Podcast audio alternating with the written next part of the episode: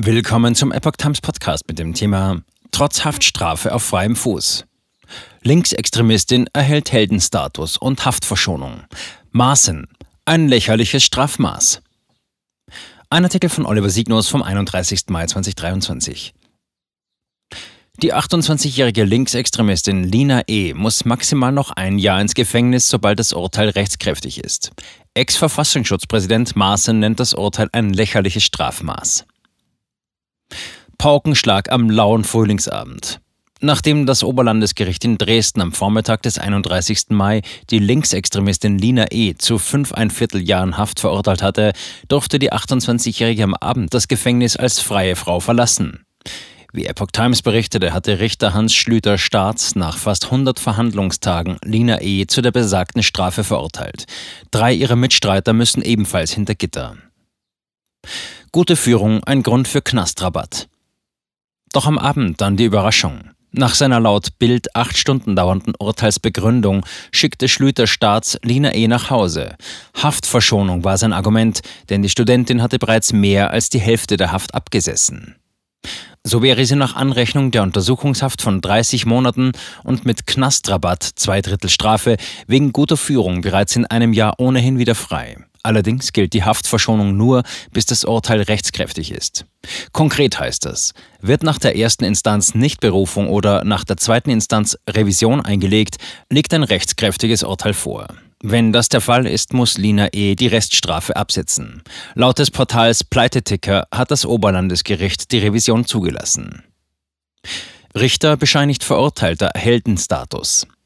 Was sich ebenfalls positiv auf die zwischenzeitliche Entscheidung des Richters ausgewirkt haben dürfte, war die mustergültige Führung im Gefängnis.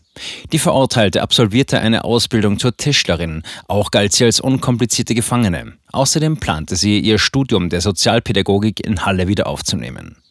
Zu seiner Entscheidung habe auch die teils identifizierte Berichterstattung in den Medien dazu beigetragen, sagte Schlüter Staats. Er bescheinigte ihr einen Heldenstatus, den sie während des Prozesses erlangt habe. Dieser sei ihre größte Hypothek, so der 61-Jährige. Neben der bereits abgesessenen 30 Monate haben sich zudem eine schwere Rheumaerkrankung, die Lina E. während der Pandemie ereilte, strafmildernd ausgewirkt. Protestzug durch Dresden. Als Schlüter Staats gegen 19.50 Uhr den Haftbefehl aufhob, brach im Gerichtssaal frenetischer Jubel aus, schreibt die Bild. Unmittelbar nach Ende des Prozesses brachte sie ihr Anwalt weg, vermutlich in ihrer Leipziger Wohnung. Bis auf weiteres muss sie sich montags und freitags bis spätestens 18 Uhr bei der Polizei melden. Den Wohnsitz wechseln darf sie nur mit Zustimmung des Gerichts. Noch während Richter Schlüter Staats die Urteilsbegründung verlas, zogen Sympathisanten von Dina E. durch die sächsische Landeshauptstadt. Laut Spiegel machte die Polizei zunächst keine Angaben zu den Teilnehmerzahlen. Ein Reporter der deutschen Presseagentur dpa habe sie im niedrigen Hunderterbereich geschätzt.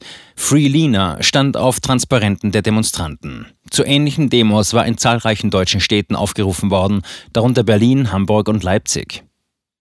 Maaßen rechnet mit weiteren schweren Antifa-Straftaten. Der frühere Präsident des Verfassungsschutzes Hans-Georg Maaßen nannte das Urteil auf Twitter ein lächerliches Strafmaß im Verhältnis zu den begangenen Taten. Dies sei ein voller Erfolg für Linksextreme.